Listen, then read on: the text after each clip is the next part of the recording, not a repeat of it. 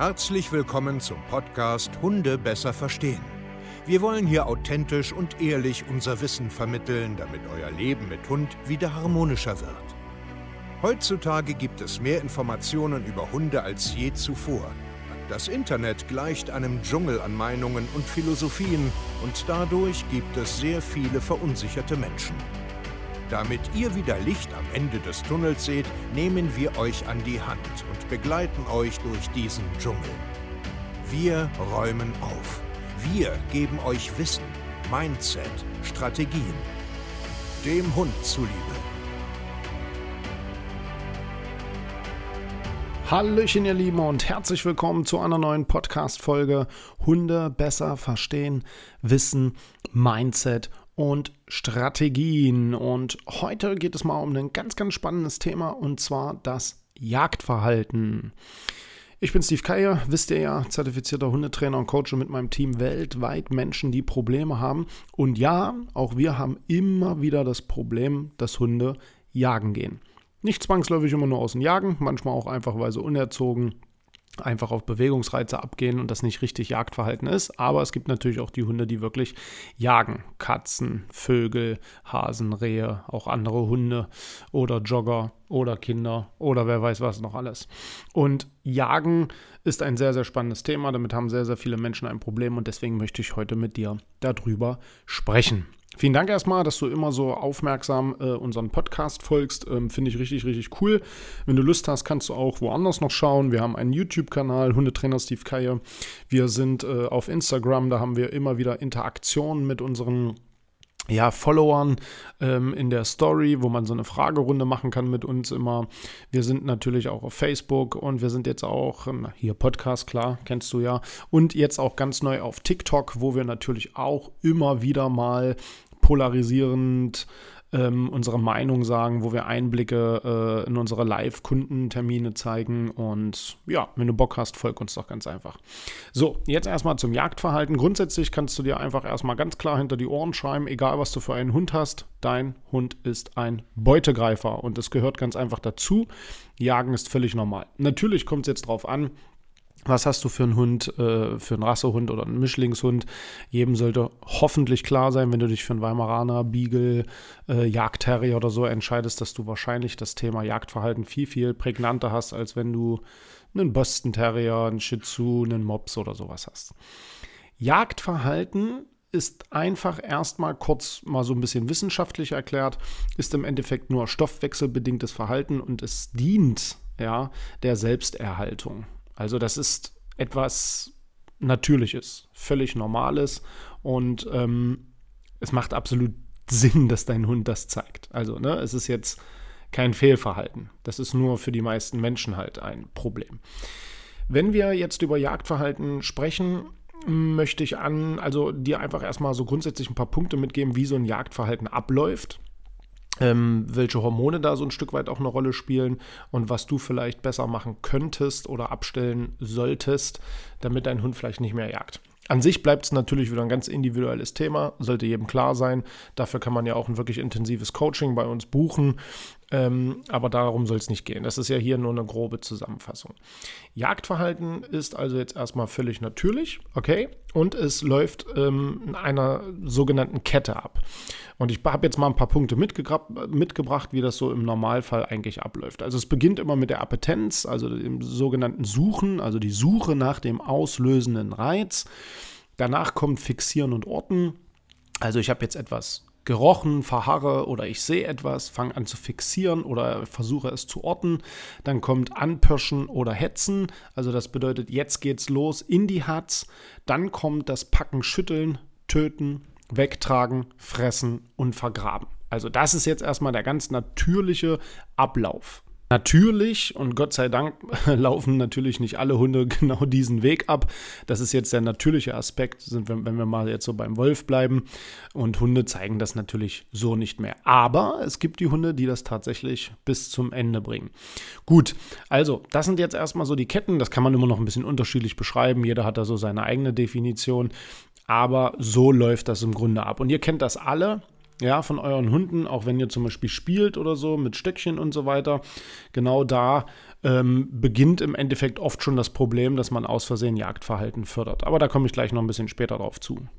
Was jetzt aber beim Jagdverhalten auch erstmal ganz wichtig zu verstehen ist, dass es kein Aggressionsverhalten ist. Okay? Also dein Hund hat kein Aggressionsproblem, wenn er jetzt jagt oder andere beißt, dann, ja, oder irgendwie versucht zu äh, kalt zu machen, sondern es ist kein Aggressionsverhalten, sondern es ist, wie gesagt, stoffwechselbedingtes oder Schrägstrich Jagdverhalten, wie wir das jetzt nennen, spielt jetzt am Ende auch keine Rolle. Aber es ist kein Aggressionsproblem. Warum? Aggression dient nämlich immer der Distanzvergrößerung.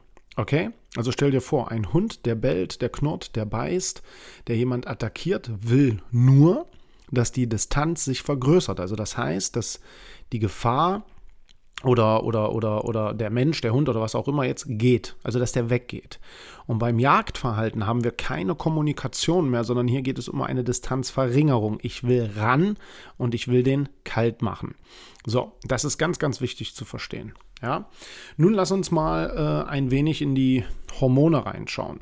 Das stoffwechselbedingte Verhalten wird natürlich durch Hormone, ähm, ich sag jetzt mal, gefördert, ausgelöst werden da ähm, Sachen und das muss man auch wieder verstehen, weil äh, man, also mir ist das immer wichtig, dass der Mensch so einigermaßen versteht, was los ist im Hund. Natürlich will ich jetzt hier keinen wissenschaftlichen Vortrag machen, was da jetzt alles losgeht und Haufen Fachwörter hier äh, um die Ohren knallen. Das macht den, den Zuhörer meistens keinen Spaß. Sei denn, man will das unbedingt, dann kann man sich auch in diese Welt eintauchen. Aber der normale Mensch da draußen, der will einfach nur mal kurz grundsätzlich verstehen, okay, was passiert denn da eigentlich? Und darum geht es mir. Okay? Also im Endeffekt ist es so, du kannst dich darauf einstellen, wenn dein Hund jagen geht, also ob jetzt den Ball, den Stock, den Hasen, ja, egal was jetzt, hast du eine hohe Ausschüttung an Hormonen und Endorphinen. Und da spielen halt so eine Sachen nachher, ich nenne jetzt nur eins, was jetzt nachher ganz wichtig ist, das ist das äh, Dopamin. Und Dopamin ist halt dafür da, ähm, ich sag jetzt mal, das ist dafür da, dass dein Hund sich halt richtig klasse fühlt. Okay?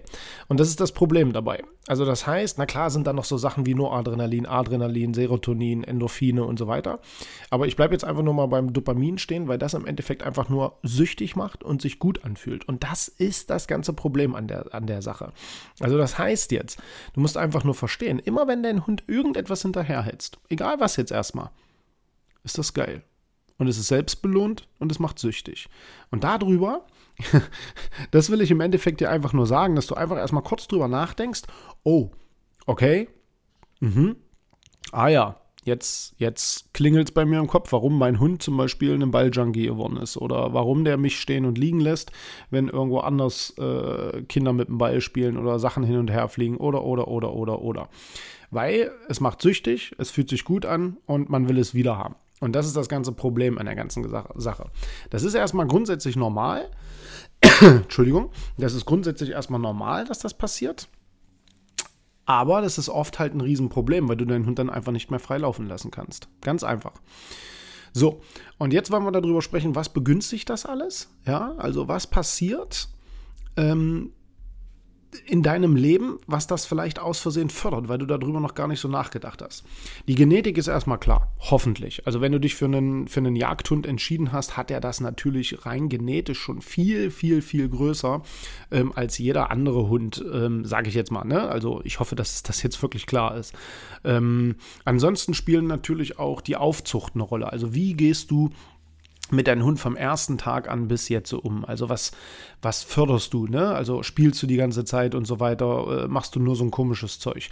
Dann die Umwelt spielt natürlich auch eine Rolle. Also wenn du zum Beispiel jetzt im, am Wald lebst und natürlich jeden Tag da in so ein Wildgebiet rumrennst, ähm, wenn, äh, was weiß ich, du Kinder hast und die die ganze Zeit Sachen rumschmeißen. Also Umweltfaktoren bedeutet alles, was von außen dazukommt und das aus Versehen begünstigt. Zum Beispiel auch nur fliegende Blätter.